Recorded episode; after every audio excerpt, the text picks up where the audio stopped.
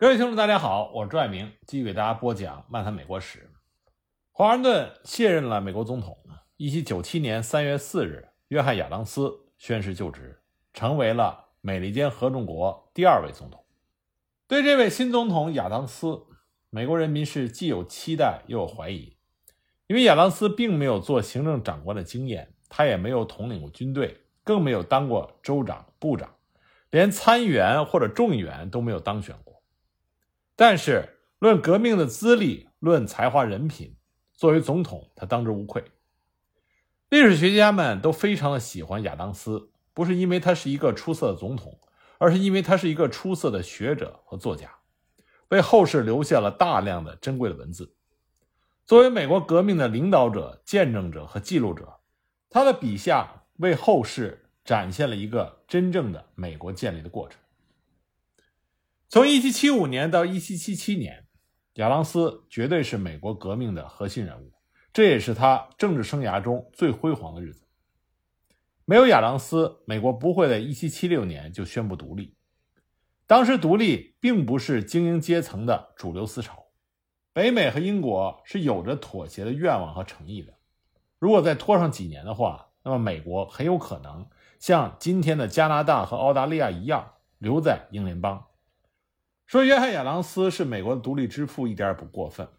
他凭借着信念、口才、勤奋和坚持，把一个还没有发育成熟的独立美国硬生生地拽到了这个世界上，并且让他生存了下来。1775年，正是约翰·亚当斯提名乔治·华盛顿作为大陆军的总司令。1776年，正是他选中了托马斯·杰斐逊，起草了独立宣言。而这两件事情，成功的把弗吉尼亚。也是当时北美殖民地中最大的州，给推到了抗英的最前线，把十三个殖民地连在了一起。约翰·亚当斯写下的关于政府的设想，是当时各州起草宪法的重要指南，也为北美殖民地向独立的国家过渡奠定了基础。1777年，约翰·亚当斯受大陆会议的指派，出使法国。1779年，他代表邦联议会再次去法国，之后。又转任驻荷兰特使。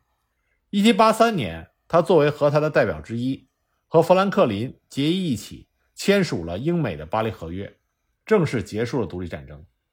在邦联议会快破产的时候，正是他从荷兰银行借了500万荷兰盾，解了燃眉之急。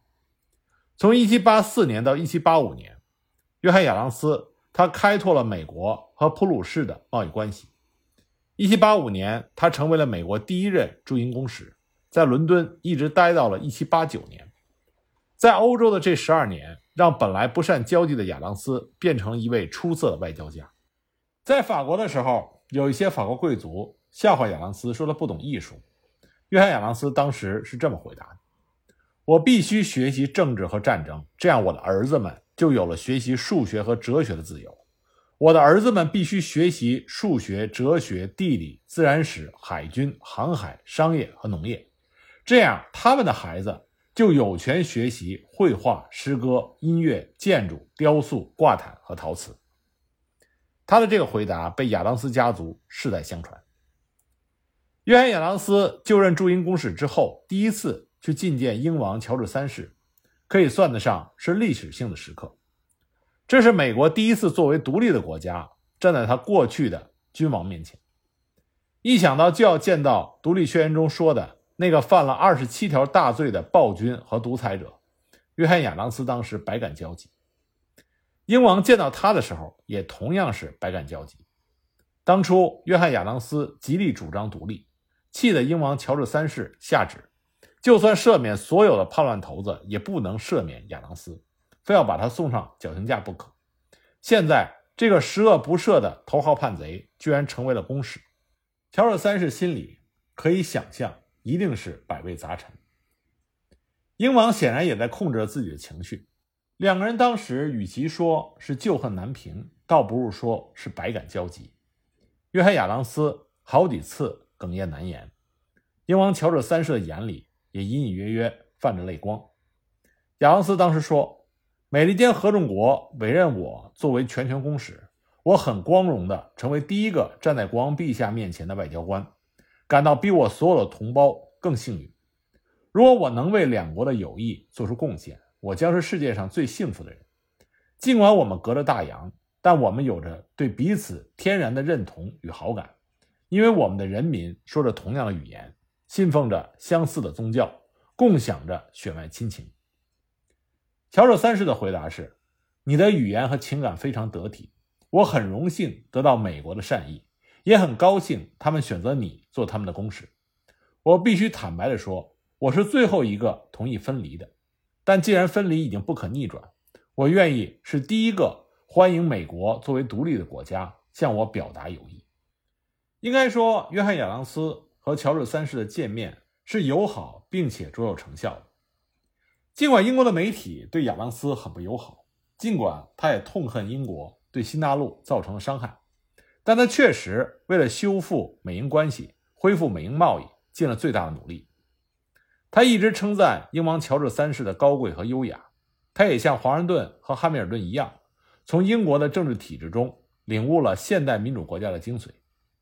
一九七六年，美国建国二百周年，英国女王伊丽莎白二世访问美国的时候。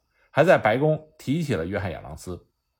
他说：“美国第一位公使约翰·亚当斯对我的先祖乔治三世说，他渴望重建我们的人民之间对彼此天然的认同和好感。这个任务已经完成了。我们之间语言、传统和血缘的纽带一直传承着。也就是在欧洲的那些年，亚当斯遇到了他最亲密的伙伴，也收获了最珍贵的友谊。这个友谊就来自于托马斯·杰斐逊。”一七八四年，杰斐逊接替富兰克林出任驻法公使。这个时候，亚当斯和他的妻子阿比盖尔也在巴黎。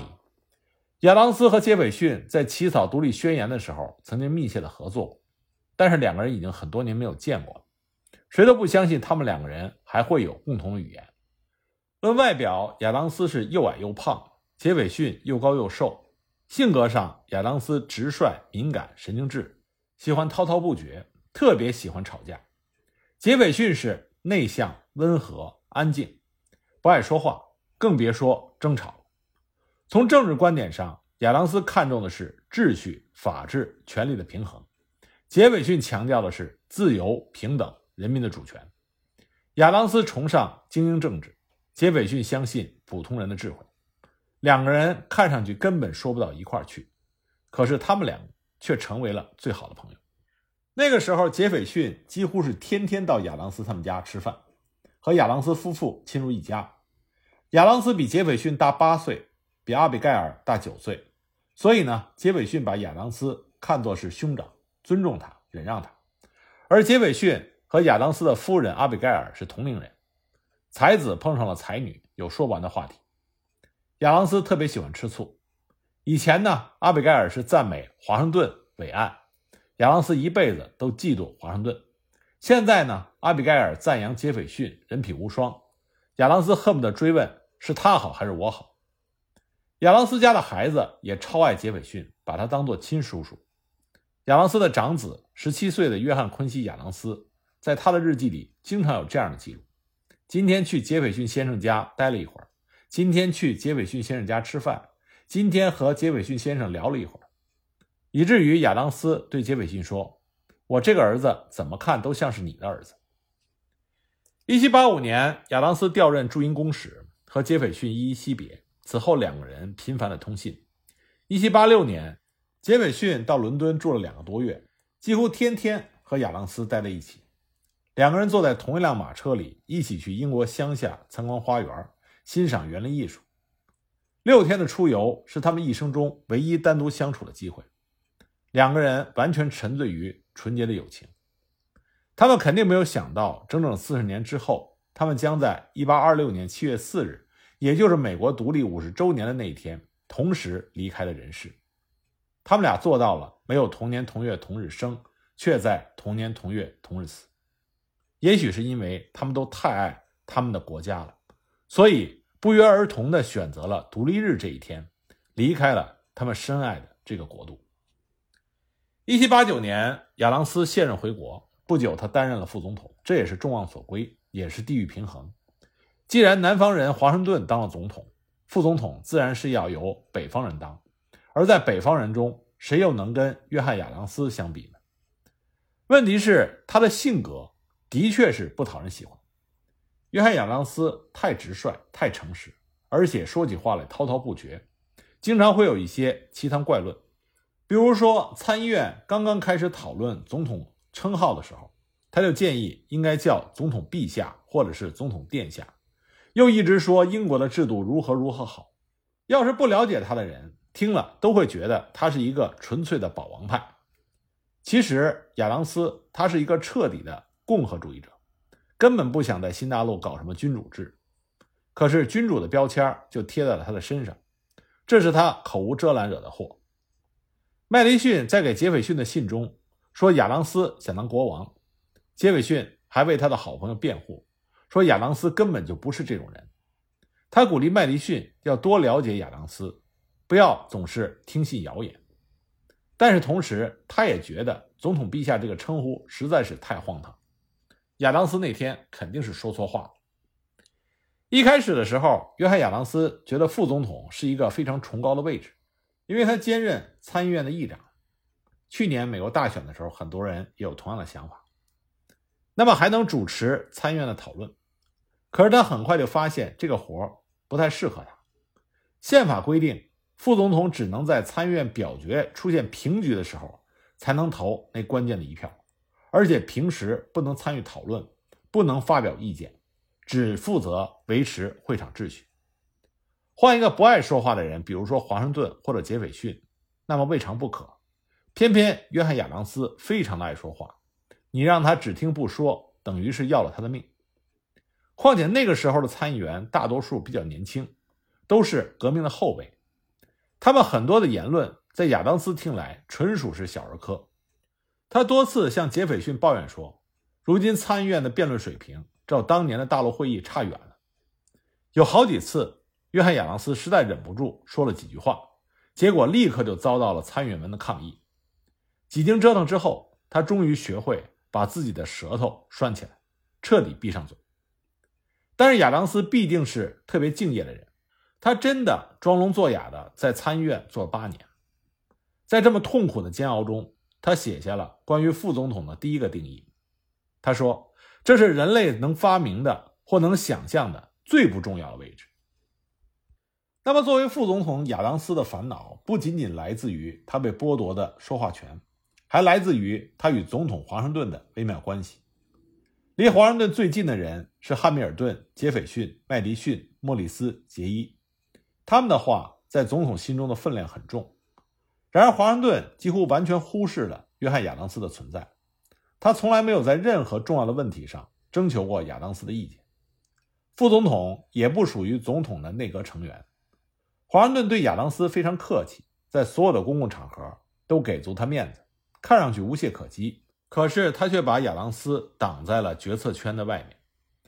总统的理由是，副总统是参议院的议长，属于立法权。我要是问政于他，岂不是违反了三权分立的原则？这听上去理由充分，仔细一想，不是那么回事儿。众议院麦迪逊、参议员莫里斯，这都属于立法权的人。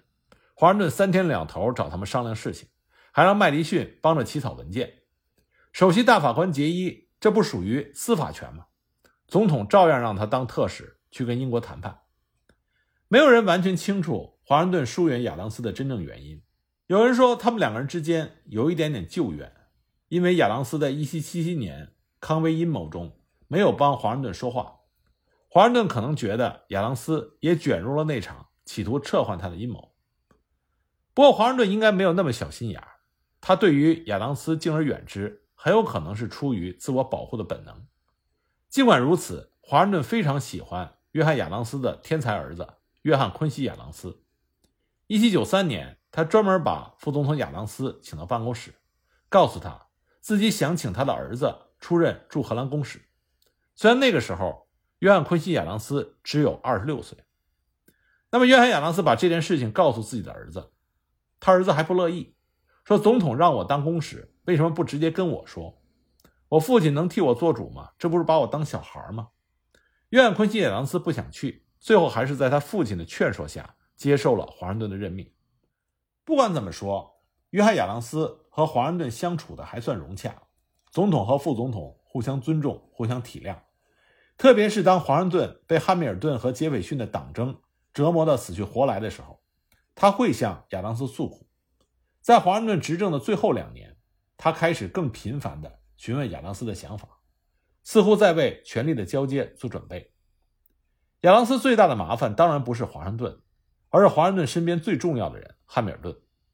他们俩之间本没有仇，相反关系很不错。联邦政府刚在纽约成立的时候，财政部还不存在，汉密尔顿还在当律师。亚当斯让他的二儿子查尔斯去汉密尔顿位于华尔街上的律师事务所帮忙，跟着汉密尔顿学法律。直到汉密尔顿出任财政部长，查尔斯才转到了别的律师事务所。亚当斯开始记恨汉密尔顿，是在他得知第一次总统选举的过程之后。当时的结果是，华盛顿获得全票当选总统，亚当斯获得三十四票当选副总统。在宪法第十二修正案通过之前，美国的总统选举程序是世界上最奇怪的事情。选举人团制就已经够让人抓狂的，而总统和副总统的选法简直就是把人往死里整。那个时候，每个党提两个候选人，一个竞选总统，一个竞选副总统。但是他们不是像今天这样的选举伙伴，也就是说，他们各选各的。选民投票的时候，把他们看成两个完全独立的候选人。反正不管多少候选人，最后得票最多的当总统，第二多的当副总统。这样就可能出现两个让人啼笑皆非的结果：其一，本来冲着副总统去的那个人，因为某种原因得票追平或者超过本来的总统候选人。那么他反而可能会当上总统。其二，总统和副总统来自不同的政党，别说合作，还不够天天打架的。这两个结果在1796年和1800年的选举中都出现了，这才催生了第十二修正案，确立了我们今天所熟悉的竞选伙伴的关系。1789年第一次总统选举开始，华盛顿是总统候选人，亚当斯和其他几个人是副总统候选人。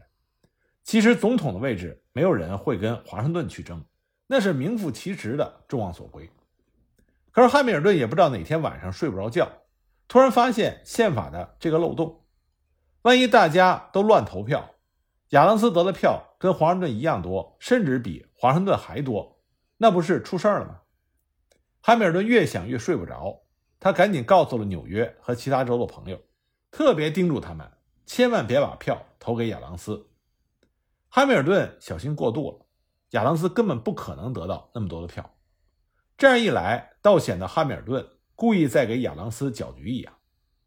汉密尔顿对亚当斯本人没有敌意，他只是一门心思的替华盛顿在着想。无意中，他得罪了亚当斯。当亚当斯终于得知这个阴谋的时候，他对汉密尔顿的仇恨也就开始发芽了。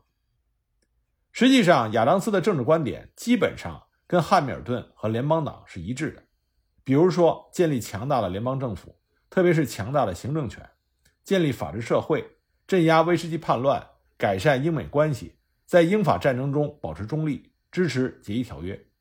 但是在一点上，约翰亚当斯要跟汉密尔顿死磕到底，这就是中央银行。约翰亚当斯认为建立中央银行是对自由的侵犯，是违宪。在这一点上。他和他的老朋友杰斐逊再次携手。杰斐逊给华盛顿当国务卿当得很不开心，因为他觉得华盛顿什么事情都听汉密尔顿。汉密尔顿是杰斐逊的天敌，两个人恨不得活剥了对方。杰斐逊痛苦的时候就会跑到亚当斯那里去诉苦，久而久之，这种情绪也就传染给了亚当斯。虽然亚当斯没有卷入党争，他的观点也和联邦党极为近似。但在个人感情上，他是同情杰斐逊的。他不明白，那么保守又内敛的华盛顿，怎么会那么相信汉密尔顿？问题是亚当斯他只听到了单方面的故事。事实上，杰斐逊比汉密尔顿更善于伪装。